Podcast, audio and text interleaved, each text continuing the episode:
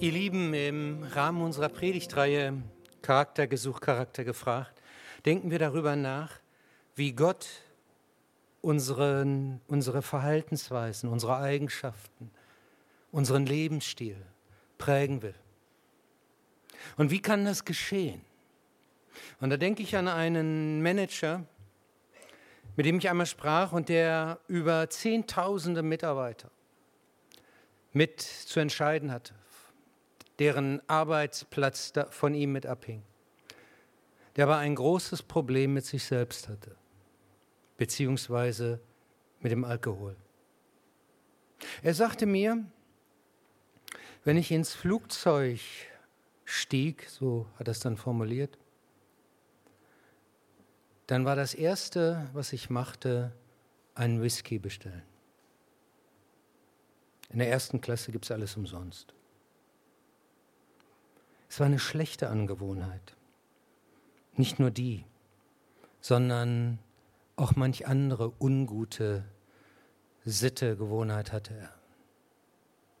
Und irgendwann begann, er kam aus einem völlig unkirchlichen Hintergrund, begann Gott an ihm zu arbeiten. Und eines Tages, als er gerade in New York bei der UNO war, bekam und über in einem Hotel übernachtete, bekam er ein Zimmer zugewiesen. Das Hotel hatte da die Eigenschaft, die Zimmernamen nach bekannten Persönlichkeiten zu benennen. Auf dem stand Billy Graham. Und er dachte, was ist das für ein Mann? Er hatte schon ein bisschen irgendwie was gehört, aber er dachte, von dem muss ich mehr wissen. Und er ging runter in einen Kiosk und kaufte sich eine Biografie dieses Mannes und ein Buch und wurde von dem, was er dort las, so gepackt, dass der und dieser Manager, und das war, ich sage es jetzt mal mit meinen Worten, ein harter Hund, er konnte richtig hart sein auf die, weich wurde und auf die Knie ging und sein Leben Jesus übergab. Und dann sagte er mir, weißt du, Lothar, was passierte? Auf einen Schlag war der Geschmack vorbei. Auf einen Schlag war das vorbei, dass ich als erstes nach Whisky rief. Und manches andere. Ich hatte mich bekehrt und Gott hatte mich schlagartig verwandelt. Ich war ein anderer Mensch. Wenn wir über Nacht, darüber nachdenken, wie Gott uns prägen will, wie er unseren Lebensstil formen will, dann sind solche Geschichten einfach klasse. Sie zeigen uns die lebensverändernde Kraft, die Gott bis heute hat, dass auf einmal etwas von uns abfällt wie ein altes Kleid und auf einmal die Dinge anders sind, dass der Schmachter fehlt. Aber ihr Lieben, wenn ich hier aufhöre, ist das nur die halbe Wahrheit. Die halbe Wahrheit. Das ist ja ein Weg, wie Gott unseren Lebensstil prägt und unsere Eigenschaften formen will.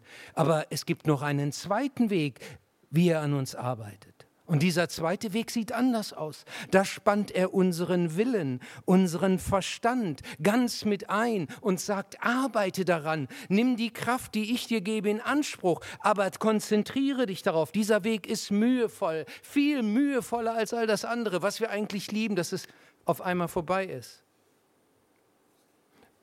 Und dann gibt es noch einen dritten Weg und den lieben wir eigentlich gar nicht. Eigenschaften, die wir haben, die nicht gut sind, wo wir wissen, da müssen wir irgendwie ran, da will Gott an uns arbeiten und wir bemühen uns und es gelingt und es gelingt wieder nicht und es gelingt und es gelingt wieder nicht. Und ehrlich gesagt kämpfe ich schon seit 20 Jahren damit oder seit 30 oder 40. Und es bleibt ein Schwachpunkt meiner Persönlichkeit. Und jeder von euch wird genau solche Schwachpunkte auch haben, wo es nicht so geht, sondern wo du Erfolge feierst und dich freust und wo du deprimiert bist, dass dir das wieder nicht gelungen ist. Und die Frage ist, wie gehen wir dann um mit den Niederlagen? Wie gehen wir um mit dem Punkt, wo Gott an uns arbeiten will? Und es gilt für alle das Gleiche, für alle drei verschiedenen Wege. Lähmendes will Gott überwinden. Mit Gottes Kraft Und das war ein Punkt, an dem nicht nur wir kämpfen, sondern an dem immer wieder Christen kämpfen. Unter anderem auch einer der besten Mitarbeiter von Paulus, Timotheus. Und das Erste, was er diesem jungen Mitarbeiter mitgibt, ist lähmendes Überwinden durch den Geist der Kraft, der Liebe und der Selbstbeherrschung. Ich möchte das auch gleich zu Anfang sagen. Lähmendes gehört zu unserem Leben dazu. Zu unserem Glauben genauso. Es gibt immer wieder Momente, wo wir ringen müssen. Ringen müssen mit irgendwelchen Dingen, die uns in den Weg stellen. Ringen müssen mit dem, was in uns selbst an vielleicht an Entmutigung oder Enttäuschung hochkriecht und wo wir eigentlich sagen, ah, ich habe keine Lust mehr, es ist zu mühevoll. Es gibt es immer wieder in unterschiedlichem Maß. Und wir müssen uns dessen nicht schämen. Es ist normal, es ist normal, dieser Kampf, dieses Ringen, diese Auseinandersetzung. Und in diese Situation redet Paulus zu Timotheus. Und da war es auch offensichtlich so. Denn der zweite Timotheusbrief ist eine einzige Ermutigung für diesen Mann, für diesen Mitarbeiter, der kämpfte. Das, dieser zweite Timotheusbrief ist der letzte Brief, den Paulus geschrieben hat. Er ist wie ein Vermächtnis, das er diesem jungen Mann noch einmal mitgibt und wo er sagt, Gott hat dich begabt, Gott hat dich beschenkt und jetzt lass das, was Gott in dich hineingelegt hat, zur vollen Entfaltung kommen. So könnten wir es im Grunde mit der ganzen Predigtreihe sagen. Das, was Gott in deine Person, was Gott in uns hineingelegt hat, lass es zur vollen Entfaltung kommen und überwinde alles, was dich lähmen will. Und dann sagt Paulus, denn, warum? Denn Gott hat uns nicht einen Geist der Ängstlichkeit gegeben, sondern den Geist der Kraft, der Liebe und der Besonnenheit. Und das war bei Paulus besonders notwendig, gerade in der äh, bei Timotheus in der Situation, in der er stand. Er war zurückgeblieben in Ephesus. Aber diese Gemeinde, die hatte eine Menge Probleme. Es waren Leute, die hatten, ich sage es mal mit meinen Worten, eine große Klappe, aber brachten nicht viel auf die Straße. Er sagt, sie füttern sich im Grunde durch, durch die Gemeinde. Und dann versuchen sie mächtig Eindruck zu machen durch das, was sie an besonderen Lehren haben. Und sie brachten Unruhe in die Gemeinde. Sie brachten ein Stück Auseinandersetzung. Die ging so weit, dass Leute anfingen, an den Predigten von Timotheus und an seinen Anweisungen und Lehren zu zweifeln. Und Paulus sagt, wir haben uns nicht den Geist, Gott hat uns nicht den Geist der Ängstlichkeit gegeben. Zieh dich nicht zurück, lass dich nicht ins Boxhorn jagen, Timotheus. Gott hat uns den Geist der Kraft, der Liebe und der Besonnenheit gegeben. Geh diesen Weg. Und dann geht er noch weiter und sagt, und dann, dann lade ich dich ein, ja, ich bitte dich, komm schnell zu mir nach Rom. Nun, am 19. Juli 64 nach Christus war in Rom ein Brand ausgebrochen, ein großer Brand. Zwei Drittel der Stadt waren davon betroffen. Und die Leute in Rom vermuteten, Nero hat diesen Brand selbst gelegt, um damit seine großen Bauprojekte, die er vorhatte, zu verwirklichen. Und um den Verdacht von sich selbst wegzulenken, machte Nero die Christen zu Sündenböcken. Und eine schlimme Verfolgung begann. Wenn man die alten Quellen liest, kannst du davon lesen, wie er Christen nahmen, vielleicht auch Juden, ich glaube, Juden waren mit in, von ihm äh, betroffen oder äh, standen auch in dieser Verfolgung, sie mit Teer überstrich und als lebendigen Fackeln in den Parks brachte. Eine schlimme Verfolgung in Rom. Und Timotheus, schreibt Paulus, komm schnell zu mir nach Rom gäbe andere Plätze, wo man eigentlich dann lieber wäre. Paulus aber schreibt, schäme dich nicht zu mir zu stehen, nur weil ich ein Gefangener bin. Sei vielmehr bereit, für das Evangelium zu leiden. Die Herausforderungen, vor denen wir stehen, sind andere als von Timotheus. Aber was auch immer sie sind, für uns gilt das Gleiche, was Paulus dem Timotheus schreibt. Gott hat uns nicht den Geist der Ängstlichkeit gegeben, sondern der Kraft, der Liebe und der Zucht. Das gilt für alle Dinge, die uns bedrücken wollen. Das gilt für alles, was uns Angst und Furcht einjagen will. Für alle Sorge. Für alles, was uns nach unten ziehen will. Gott hat uns nicht den Geist der Ängstlichkeit, des Zurückziehens gegeben, sondern den Geist der Kraft, der Liebe und der Zucht. Nun habe ich ähm, in meiner ersten Predigt über die Kraft gesprochen, die wir von Gott bekommen, um durchzuhalten. Und letzten Sonntag habe ich über die Liebe gesprochen, die wir brauchen, um Beziehungen zu pflegen, was so wichtig ist äh, in einem Leben. Und so möchte ich heute das Gewicht einmal auf dieses letzte Wort lenken. Das, was hier steht, den Geist der Besonnenheit. Das könnten wir auch übersetzen als den Geist der Selbstbeherrschung. Paulus schreibt an einer anderen Stelle, diese Selbstbeherrschung ist eine Wirkung, ist etwas, was der Heilige Geist in uns hervorbringen will, eine Frucht des Geistes, da steht im Griechischen das Wort, in Kraft bringen.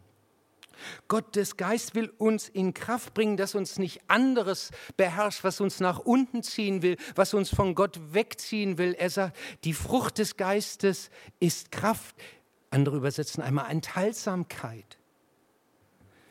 Jemand hat es mal so ausgedrückt, Selbstbeherrschung ist die innere Freiheit zur Mäßigung und zum Verzicht, zur Besonnenheit in allen Lebensbereichen.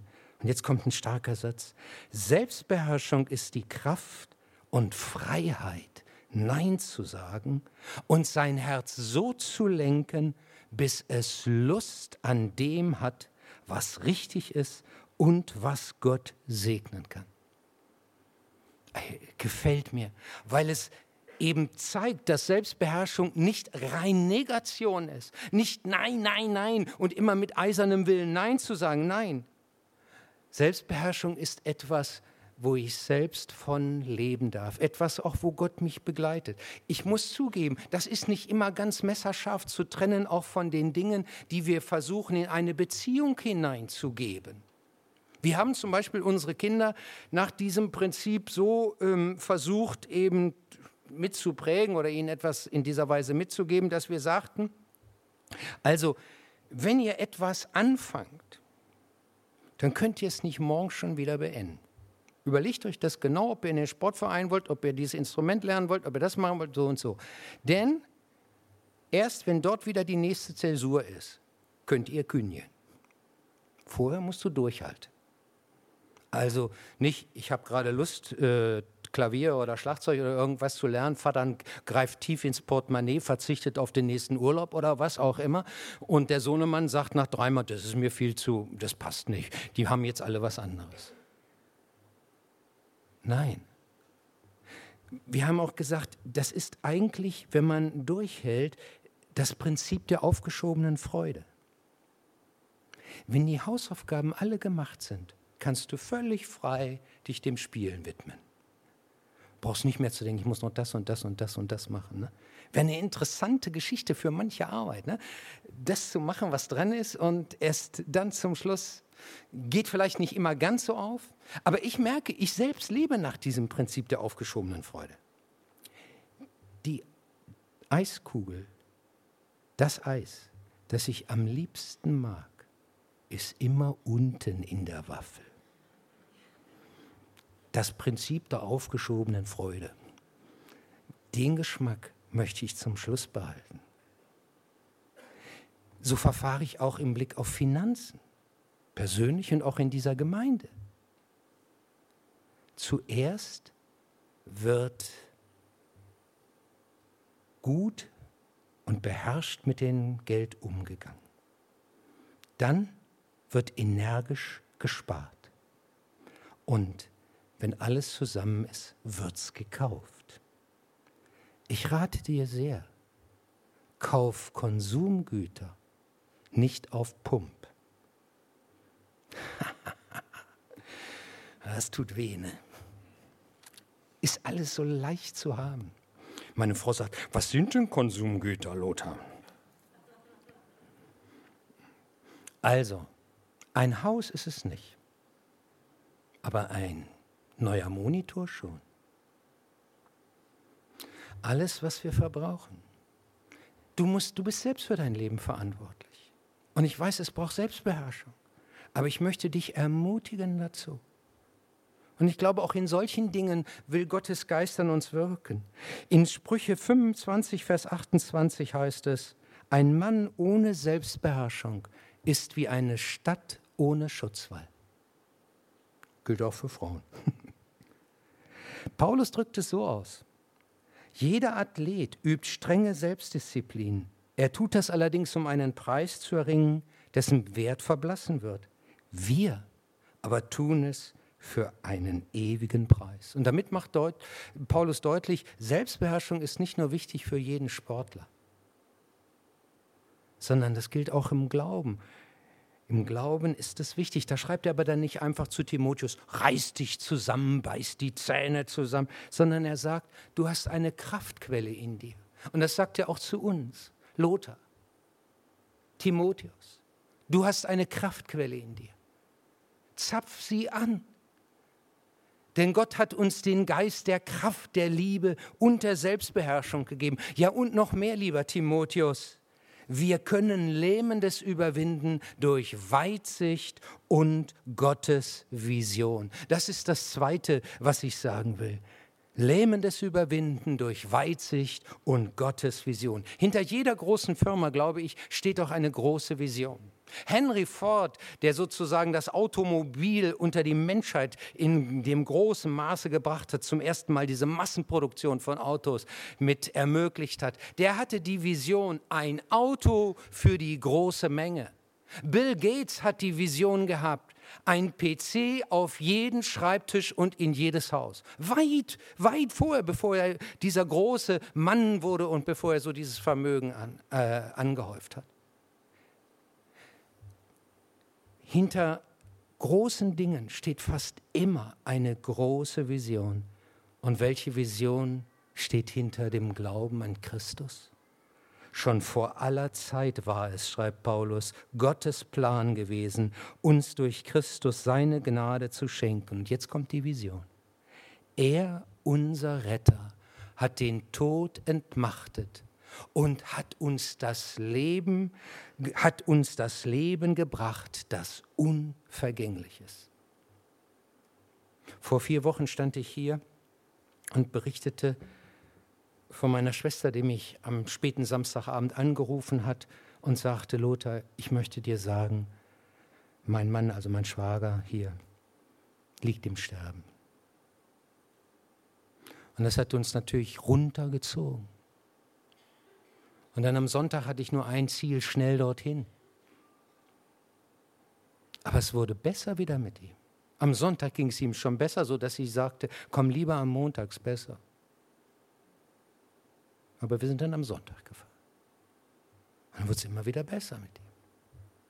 Letzten Sonntag, am Morgen, bevor ich hier unterwegs war zum Gottesdienst, rief meine Schwester wieder an und sagt, Lothar, der medizinische Dienst hat gesagt, jetzt ist es vorbei. Rufen Sie die Kinder zusammen. Und dann bin ich hierher gegangen, musste ja erstmal predigen.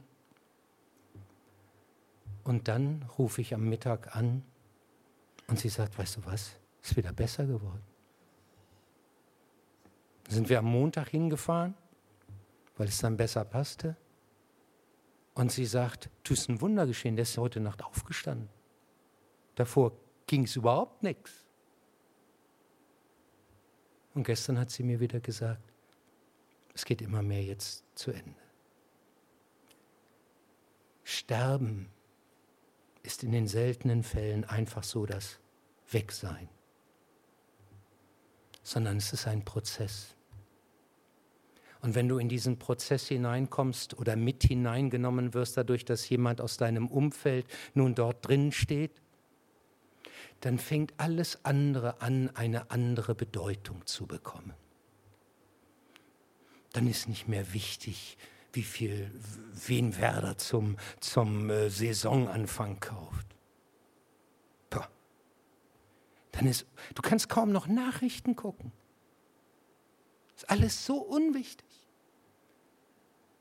Weil der Tod, der hat eine solche Macht, wenn der in ein Leben hineinkommt. Mancher von euch, der ist so jung, der hat das noch nicht in dieser Massivität spüren müssen. Aber wenn der hineinkommt in ein Leben, dann bist du erschüttert. Und jetzt sagt Paulus hier, Timotheus, er unser Retter, Jesus Christus, halte dir das bitte vor Augen, Timotheus, hat den Tod entmachtet und hat das Leben ans Licht gebracht, das unvergänglich ist. Das ist deine Vision. Timotheus. Das ist deine Vision, Lothar. Das ist deine Vision, wie auch immer dein Name jetzt ist. Merke es dir. Halte es dir vor Augen, wenn es irgendetwas gibt, was dich lähmen will, was dich vielleicht irgendwo beschränken will, in deinem Glauben madig machen will, deinen Einsatz kürzen will, halte es dir vor Augen, wofür du beauftragt bist, in welchem großen Rahmen du unterwegs bist. Christus hat den Tod entmachtet und hat uns das Leben gebracht, das Unvergängliches. Das möchte hier Paulus dem Timotheus ins Herz schreiben. Und dabei macht er Folgendes. Das ist ganz interessant die Worte, die da jetzt folgen, die haben ein, im Griechischen merkt man das dann, ähm, einen anderen Stil und einen anderen Satzbau. Und viele Ausleger gehen deshalb davon aus, dass diese Worte aus einem alten Lied, einer alten Hymne, einem alten Hymnus stammen. Und die gehen dann sozusagen so, erlöst nicht aufgrund unserer Leistung, sondern durch Gottes Gnade, geplant vor ewigen Zeiten, jetzt in Christus für uns da. Der Tod ist entmachtet, ewiges Leben wird uns durch Christus geschenkt. Er sagt Timotheus, das lass dir immer wieder ins Gedächtnis rutschen. Erinnere dich daran, vergiss es nicht, was das große Ziel ist, zu dem wir, zu dem du unterwegs bist. Und natürlich faltet sich diese Vision hier und dort dann wieder auch in einzelne kleinere Ziele aus. Äh, zum Beispiel schreibt Paulus, die, die so unterwegs sind mit dieser großen Vision, die kämpfen nicht allein. Die sind zusammengebunden in einer großen Gemeinschaft, der Gemeinde Gottes. Sie sind zusammengebunden als eine Mannschaft, die auch vom hier auf dieser Erde unterwegs ist, bis hin in den Himmel, die zusammenhält als Brüder und Schwestern eine große geistliche Familie. Ihr Lieben, in zwei Wochen starten wir eine neue Predigtreihe. Die ist aber viel mehr als eine neue Predigtreihe. Es ist ein Nachdenken über die Ausrichtung dieser Gemeinde. Und die Ausrichtung dieser Gemeinde, das haben wir in vielen Überlegungen und Sitzungen miteinander im Vorstand, Gemeindevertretung und an anderer Stelle mit heraus sozusagen versucht zu spüren, ist das Bild einer Familienkirche, das wir gerne mit formen möchten. Wir wollen uns in der Gemeinde, in den Gottesdiensten, die dann erfolgen in 14 Tagen, in den Hauskreisen, in den Gruppen, wo auch immer Gemeinde unterwegs ist, mit Fragen, wie kann das aussehen? Wie kann das aussehen im Blick auf verschiedene Aspekte, zum Beispiel im Miteinander, miteinander verbinden, alt und jung, verschiedene Gruppen, verschiedene Herkünfte. Wie kann das aussehen, äh, äh einander zu tragen und auch praktische Hilfe zu geben? Also nicht nur, nur der Herr möge dir beistehen, sondern wie können wir das äh, so hinkriegen in dieser Gemeinde? Dass da, wo einer Not hat, wir es registrieren, merken und Hilfe erfahren. Wir wollen darüber nachdenken, wie Freundschaften gefördert werden können. Dass wir hier nicht sozusagen allein so mm, unterwegs sind, ein bisschen voneinander wissen. Nein, das kann natürlich nicht auf der ganzen breiten Menge sein, aber doch so, dass wir sagen, jawohl, da sind Leute, wenn ich mit denen zusammen bin, das tut mir gut, dann habe ich Hilfe, dann merke ich, die teilen das, was ich selbst in meinem Herzen bewege. Oder wie können wir miteinander diese Familienkirche gestalten? Und eine, eine Kirche, die sich nicht beschränkt allein auf dieses Gebäude, sondern die im Außenfeld das mit genau treibt. Familienkirche, das wollen wir mittreiben. Das ist das, was in der nächsten Zeit äh, für uns vor Augen steht, als ein Stück Vision. Es ist das, was Paulus den Ephesern so schreibt. Ihr seid nicht länger Fremde und ohne Bürgerrecht. Ich könnte auch schreiben, ihr seid nicht länger hier Gäste, sondern ihr gehört zu den Gläubigen, zu Gottes Familie. Wir sind sein Haus das auf dem Fundament der Apostel und Propheten erbaut ist, mit Christus Jesus selbst als Eckstein. Das ist unsere Vision. Aber lasst mich gleich eins noch dazu sagen. Nicht wir, nicht die Matthäusgemeinde, nicht irgendwelche Zahlen sind unsere Vision und das große Ziel. Wenn wir das denken, haben wir eigentlich schon verloren. Nicht wir selbst. Die Vision, die große Vision, die Gott für unser Leben hat, ist immer die für andere und für ihn. Wir dienen anderen. Liebe deinen Nächsten wie dich selbst und Gott von ganzem Herzen, von ganzer Seele und mit aller deiner Kraft. Du bist für ein größeres, größeres Ziel unterwegs als für dich selbst. Das ist das, was uns mit auch hier bewegen soll in der Gemeinde. Aber es wird auf diesem Weg sein wie mit allen großen Zielen. Wir werden erleben, wir werden das erleben, was alle erleben, die Gewohntes verändern, die sich auf dem Weg machen zu neu. Irgendwo gibt es dann das Kleinteil, Klein-Klein des Alltags. Es läuft nicht automatisch alles glatt. Nein, es gibt Probleme. Und deswegen muss man auch etwas, und das gilt übrigens für jede Situation, die uns lähmen will oder ähm, Dinge im Leben. Lähmendes Überwinden durch Realitätssinn und Mut. Das ist das Dritte, was wir dabei beachten müssen, wenn es um Charakterformung gilt, wenn es um Lebensstil gilt. Lähmendes Überwinden durch Realitätssinn und Mut. Wenn man so eine Vision entfaltet, da kann man nachher selbst so begeistert sein, dass man denkt, nun läuft alles. Also da brauchst du gar nicht mehr viel zu machen. Bist so begeistert über dich und die Gedanken, die du entwickelt hast oder die das Team entwickelt hast und denkst, jo, aber jetzt gibt es nur noch eins, Gas. Und äh, das stimmt aber nicht. Denn irgendwann kommen Probleme, Schwierigkeiten von außen. Manchmal sind es auch nicht Dinge, können auch Menschen sein, die einen ganz schön da bremsen und äh, lähmen, in dem, wie sie sich verhalten, in dem, was sie einem sagen, was sie einem vielleicht auch unterstellen. Es können auch eigene Fehler sein, die man hat, als Leitung oder auch als diejenigen, die sagen, jawohl, eigentlich möchten wir ja gerne mit dabei sein. Es ist auch das gehört zu jedem großen Ziel. Es ist unterwegs eine Menge, was den Lauf beeinträchtigt. Auch das hat Paulus erlebt. Und er liegt nicht der Gefahr, das irgendwie zu verdrängen und sagen, oh, über Schwierigkeiten reden wir jetzt nicht, dann könnte es ja sein, dass der Schwung gebremst wird.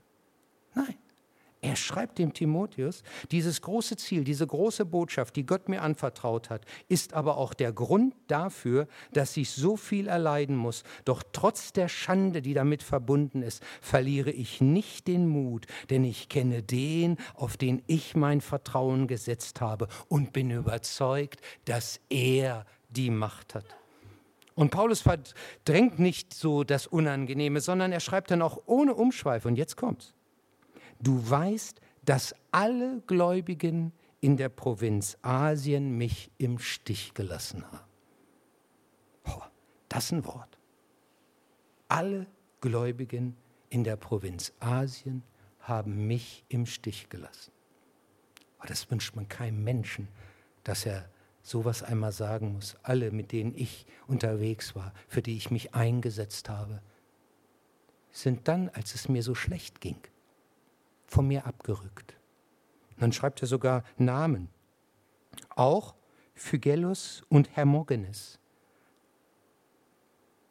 Von dem man dachte, na die werden doch aber. Nein, nur Onesiphorus hat treu zu mir gehalten. Erinnert ihr euch vielleicht noch an das, was ich in der äh, ersten Predigt sagte, an James Stockdale, diesen amerikanischen US Navy Offizier, hochdekoriert, aber im Vietnamkrieg in Gefangenschaft geraten, acht Jahre lang, schwere Misshandlungen und äh, viele schlimme Dinge erlebend, der aber immer wieder daran festgehalten hat, ich werde irgendwann hier rauskommen aus diesem Gefängnis, ich werde irgendwann meine Familie wieder sehen. Und der dann, als er wirklich rauskam, nach diesen acht Jahren von Journalisten gefragt wurde, wie hat er das geschafft? Und er berichtete darüber, dass ihn das aufrechterhalten hat. Und als sie ihn fragten, für wen war es denn schwer, das durchzuhalten, da sagte Stockdale, für die Optimisten. Für die Optimisten. Was meinte er? Diejenigen, die sagten, Weihnachten ist schon alles wieder vorbei. Die dachten, dann geht es schnell und waren enttäuscht, dass es Weihnachten nicht stattfand und nächstes Jahr auch nicht und wieder Weihnachten auch nicht und wieder Weihnachten auch nicht und, und, und. Und dann irgendwann sagten, es hat ja doch alles keinen Sinn. Und Stockdale hat gesagt, nein, festhalten an der Vision, aber die Augen nicht verschließen vor der Realität.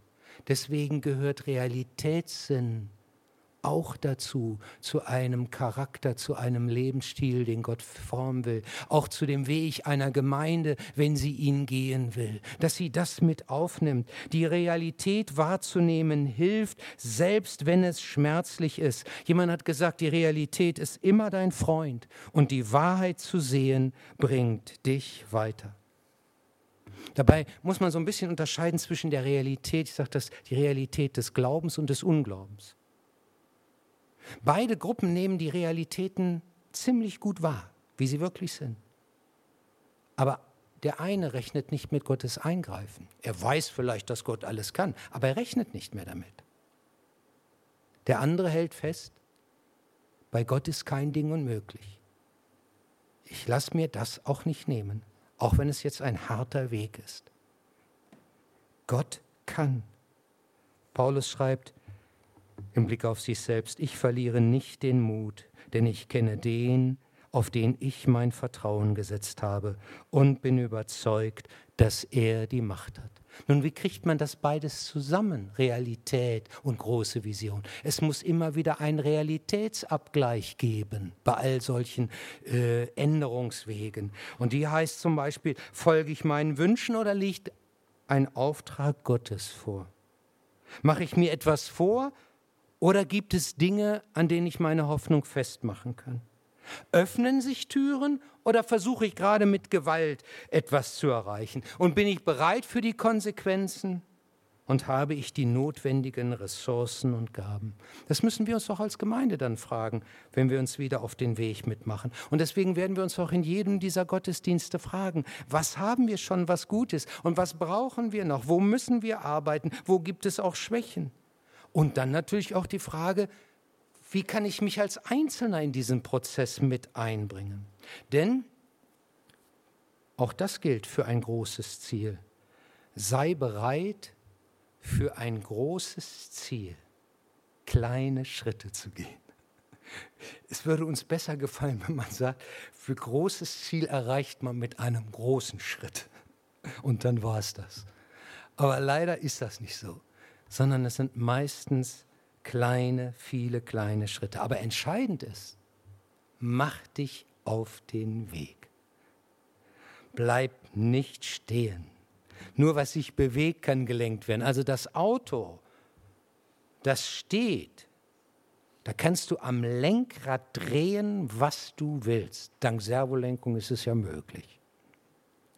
Aber die Richtung änderst du nicht erst wenn es sich bewegt. Und so ist es auch mit Gott, der sagt, komm, ich möchte in deinem Leben etwas bewegen. Mach dich auf den Weg. Gehe kleine Schritte. Halte Folgendes fest. Gott hat uns nicht den Geist der Ängstlichkeit, sondern der Kraft, der Liebe und der Besonnenheit gegeben. Denn Jesus Christus, unser Retter, hat den Tod entmachtet und hat uns das Leben gebracht, das unvergänglich ist. Deshalb kannst auch du sagen, ich verliere nicht den Mut, denn ich kenne den, auf den ich mein Vertrauen gesetzt habe und bin überzeugt, dass er die Macht hat. Amen. Wir beten zusammen. Herr Jesus Christus, wir danken dir, dass wir durch dieses Wort ganz praktische Hilfe bekommen.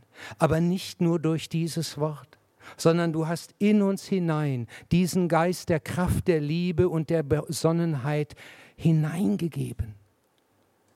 Und wir möchten, dass er Raum in unserem Leben bekommt. Und wir möchten uns hinbewegen zu dem großen Ziel, das du mit uns hast und sind bereit, auch da das in Kauf zu nehmen, was uns immer wieder dann in den Weg hinein gestellt wird an Schwierigkeiten und Problemen. Aber wir wollen nicht den Mut verlieren. Du machst uns Mut. Wir danken dir dafür. Amen.